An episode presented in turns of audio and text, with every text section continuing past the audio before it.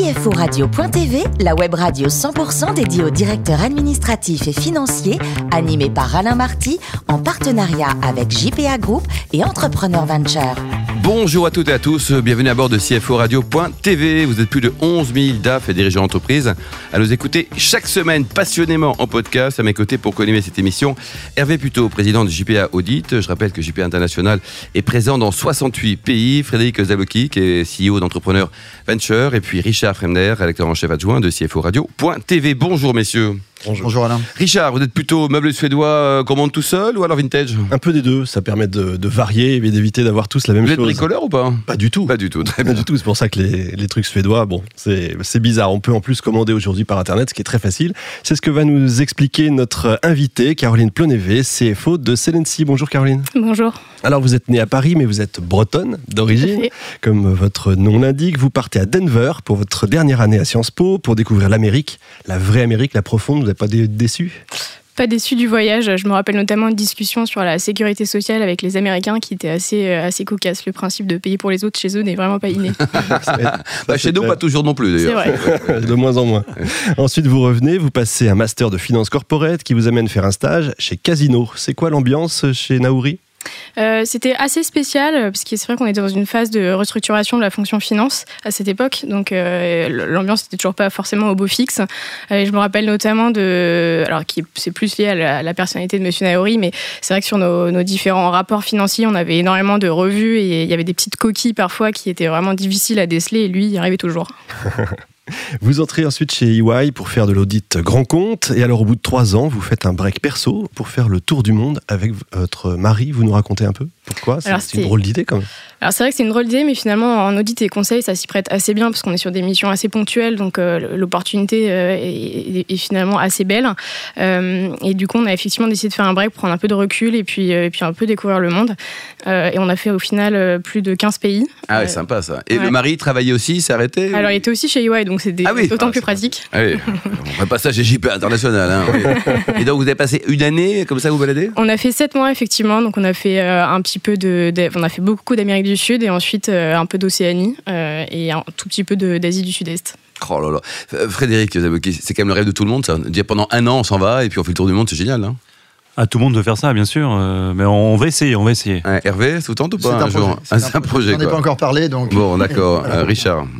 Quand vous revenez, vous restez encore trois ans chez EY. Vous êtes conseil financier, responsable de projets spécifiques. Qu'est-ce que ça veut dire? En fait, euh, dans la partie conseil chez EY, on, travaille beaucoup euh, sur l'accompagnement de direction financière.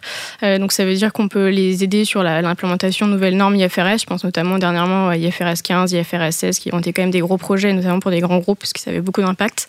on est aussi amené à les aider à transformer leur fonction finance, notamment dans le cadre de, de rachat par des fonds. Donc, c'est vrai qu'il y a toute une nouvelle organisation à mettre en place pour l'aligner aussi avec les, les, désirs ou les, du, moins les volontés du fonds. donc, c'est des projets qui sont assez, assez longs et assez structurants pour les entreprises généralement. Et puis c'est vrai qu'après, on peut avoir des projets un peu plus spécifiques où on accompagne euh, les entreprises à structurer leur dossier de financement pour obtenir des fonds auprès de l'Union européenne. Donc c'est vrai qu'il y a un, panel qui est assez large, ce qui est assez intéressant parce que du coup, on peut avoir accès à différents profils et à différentes compétences également.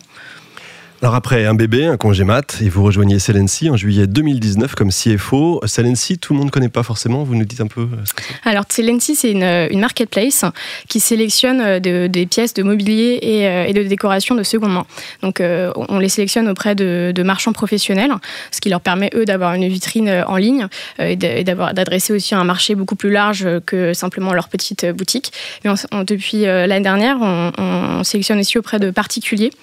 donc c'est quelque chose sur lesquels on, travaille aujourd'hui euh, pour essayer d'accélérer cette partie-là, parce qu'en fait, euh, il y, a une vraie corrélation entre le nombre d'articles qu'on va mettre en ligne et euh, le, taux de vente. Donc, en fait, plus on a d'articles sur le site, sur le site, plus notre, notre volume d'affaires va augmenter. Et le business model, vous gagnez un petit peu de sous sur toutes les ventes, quoi. Exactement, on prend des commissions sur, sur ces ventes-là. Donc, le taux est de 15% pour les professionnels et de 25% pour les particuliers. Ah, très bien. Hervé?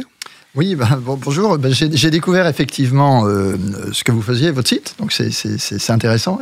J'ai regardé ça. Euh, et, globalement, c'est quoi? C'est l'ubérisation de, de, la brocante, pour faire simple, ou euh, le modèle est un peu, un peu différent? Alors, Je trouve que l'ubérisation, le terme est un peu fort. et c'est pour ça que je demande. non, en fait, je pense que la, la, brocante, c'est un marché qui était, notamment en France, très, très, très, très, très traditionnel et qui n'était pas du tout digitalisé. Et c'est vraiment quelque chose que, que Celency, qui s'appelait d'ailleurs Brocante Euh, initialement, a permis. C'est-à-dire que les marchands en fait se sont rendus compte qu'il y avait un véritable enjeu là-dessus et ont tout de suite vu l'opportunité que ça pouvait représenter pour eux.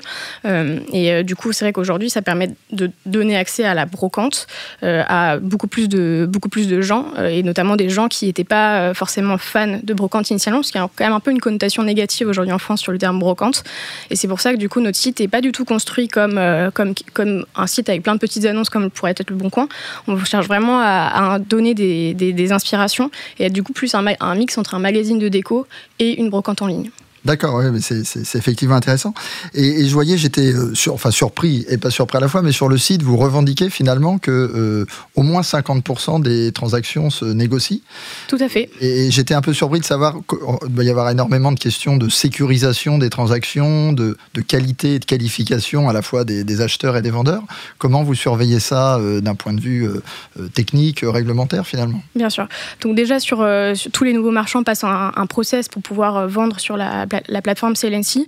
Euh, et après, au-delà de ça, dans les échanges entre les vendeurs et les, euh, et les clients, en fait, on est tout, déjà, on a un outil de modération euh, automatique, mais il y a toujours une partie de ces commentaires qui n'est pas du tout, enfin, que le robot ne peut pas modérer.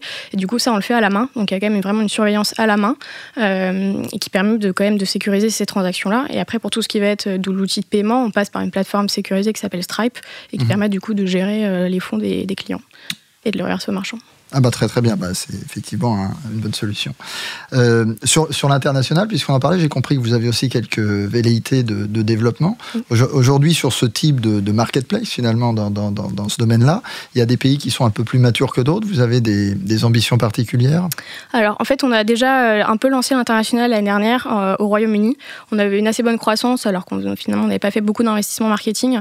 Et on a un peu stoppé parce que finalement, on voulait plus valider notre modèle en France et le pérenniser notre modèle avant de se lancer à l'international. Mais en tout cas, l'objectif qu'on a, c'est effectivement de se lancer dans quelques pays euh, d'Europe euh, au départ. Donc on vise notamment, un, le Royaume-Uni, parce qu'on a vu que ça marchait bien, mais aussi des pays comme euh, les Pays-Bas et l'Allemagne, le Luxembourg et, la Belgique, parce que c'est des pays qui sont très forts sur le marché de la décoration. Il y a beaucoup de marchands actifs, et, d'ailleurs nos concurrents, je pense par exemple à Pamono en Allemagne, marchent très bien dans ces pays-là. Donc je pense qu'il y, a un vrai potentiel dans ces pays qu'il faut qu'on puisse adresser dans les années à venir. Frédéric, vous êtes client ou pas Ou pas encore Alors Moi, j'adore la décoration, donc euh, c'est très bien. Euh, j'ai quelques petites questions, euh, notamment sur les, le volume d'affaires. en, fin 2019, vous pensez faire combien à peu près de volume d'affaires et donc de, chiffre d'affaires qui serait on fera, on fera à peu près moins de 20 millions de, de volume ah, d'affaires. pas mal déjà. Mm. pour un chiffre d'affaires qui sera un, un, petit peu en dessous de 3 millions. Et je ne pense pas que ce soit encore rentable Non. Non euh, et, donc comment ça marche au niveau financement euh?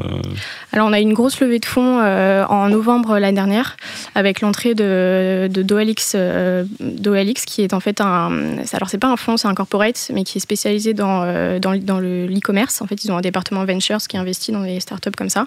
Ils ont beaucoup d'investissements en Europe.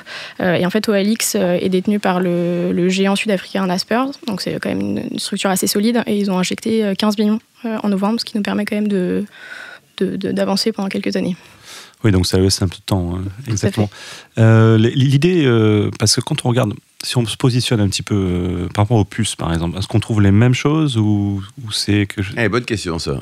Très bonne question. Euh, vous pourrez retrouver les mêmes, les mêmes types de produits à ceci près que Celency a une, a une vraie valeur ajoutée parce qu'on sélectionne euh, les pièces à la main, c'est-à-dire qu'il y a vraiment une équipe de cinq personnes qui sélectionne les pièces pour vous et qui fait attention à la, à la qualité. Il y a aussi une, une grande partie des pièces qui sont authentifiées par un expert. Donc en fait, versus une, brocante où effectivement vous n'êtes pas toujours sûr de la qualité, vous n'êtes pas toujours sûr que ce qu'on vous vend est vraiment ce qu'on vous vend, là chez CNC vous avez quand même ce gage de qualité. Et une plus grande diversité de, choix aussi quelque part, puisque notre sourcing est beaucoup plus large que Copus. Non, je pense que, bon, moi je suis un peu un professionnel d'investissement, donc je vois. Effectivement, ça va coûter très cher, euh, mais d'un autre côté, euh, je pense que vous, devriez y arriver, parce qu'il n'y a pas beaucoup de concurrence. Il n'y a pas beaucoup de concurrents déjà en France, il n'y en a pas du tout. Euh, après, en, Europe, il y, a, des concurrents, mais qui ne sont pas vraiment sur le même euh, segment que nous. Je pense par exemple à Pamono, ils sont sur des gammes de prix qui sont vraiment beaucoup plus élevées que, que nous. Euh, donc il y a un marché et je pense qu'on arrivera à l'adresser en validant déjà notre modèle en France, en le pérennisant et ensuite en l'exportant. Donc vous, Frédéric, si on vient vous voir avec ce dossier-là, vous allez le regarder attentivement au nom de Entrepreneur Venture. Hein? Non, non, je laisse Napster. Déjà, Il y a du soleil pour tout le monde, hein, mais non, euh, effectivement, quand il y a un corporate assez important qui injecte des fonds, c'est pas un fonds indépendant euh, qui va aider l'entreprise. Euh, néanmoins, ça, nous intéresse de regarder un peu les business models. En temps quoi. Bon, dites tout, Caroline, le plus beau métier du monde, c'est quoi? C'est DAF ou avocat? Alors, avocat, c'est effectivement ce que je voulais faire euh, au départ. C'est d'ailleurs pour ça que j'avais fait Sciences Po en me disant que je me laissais quand même une porte un peu plus large si jamais je changeais d'avis. Et d'ailleurs, j'ai bien fait puisque j'ai changé d'avis. Donc aujourd'hui, je dirais que c'est, que DAF euh, parce qu'il y a ce côté. Euh, alors, c'est vrai que j'avais, pas trop vu ce côté-là quand, quand j'étais partie de d'EY. mais finalement, je trouve qu'on est assez polyvalent sur le métier de DAF aujourd'hui, notamment en start-up. On a un peu ce côté couteau suisse, on touche à tout. Et, je trouve qu'au quotidien, en fait, on, voit vraiment l'impact de ce que, des décisions qu'on peut prendre et, et, et de ce qu'on fait et c'est très intéressant. Hmm. Alors, un tour du monde avec son chéri, euh, un enfant qui est arrivé. Quel est le prénom d'ailleurs de l'enfant? Jules. Jules, on l'embrasse. Euh, il paraît que côté cuisine, vous êtes la championne du monde de la préparation des, lasagnes. Exactement. Ah, comment vous les préparez les lasagnes? Parce que nous, on aime tous les lasagnes ici. Alors, une petite recette particulière qui consiste à, hacher du, veau et du, euh, et du bœuf, rajouter un petit peu de persil, de l'oignon, de l'ail, du piment d'Espelette, faire revenir tout ça avec un petit peu de coulis de tomate et à côté préparer une petite béchamel maison. Oh là là, mais je comprends pourquoi votre père est si heureux. Quoi. Dernier livre lu, Caroline, c'est quoi?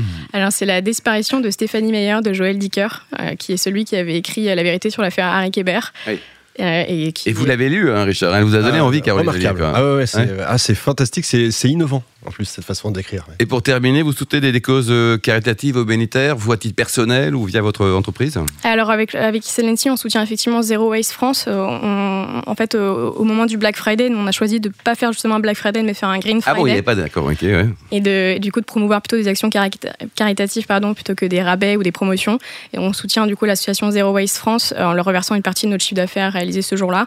Et Zero Waste France, c'est une, association qui, qui euh, promeut la démarche zéro gaspillage et zéro déchet. Je pense qu'aujourd'hui, c'est quelque chose qui est vraiment extrêmement important. Merci beaucoup Caroline. Changez rien, vous êtes parfaite. Hein. Merci également vous, vous êtes aussi parfaits tous les trois, Hervé, Frédéric et Richard.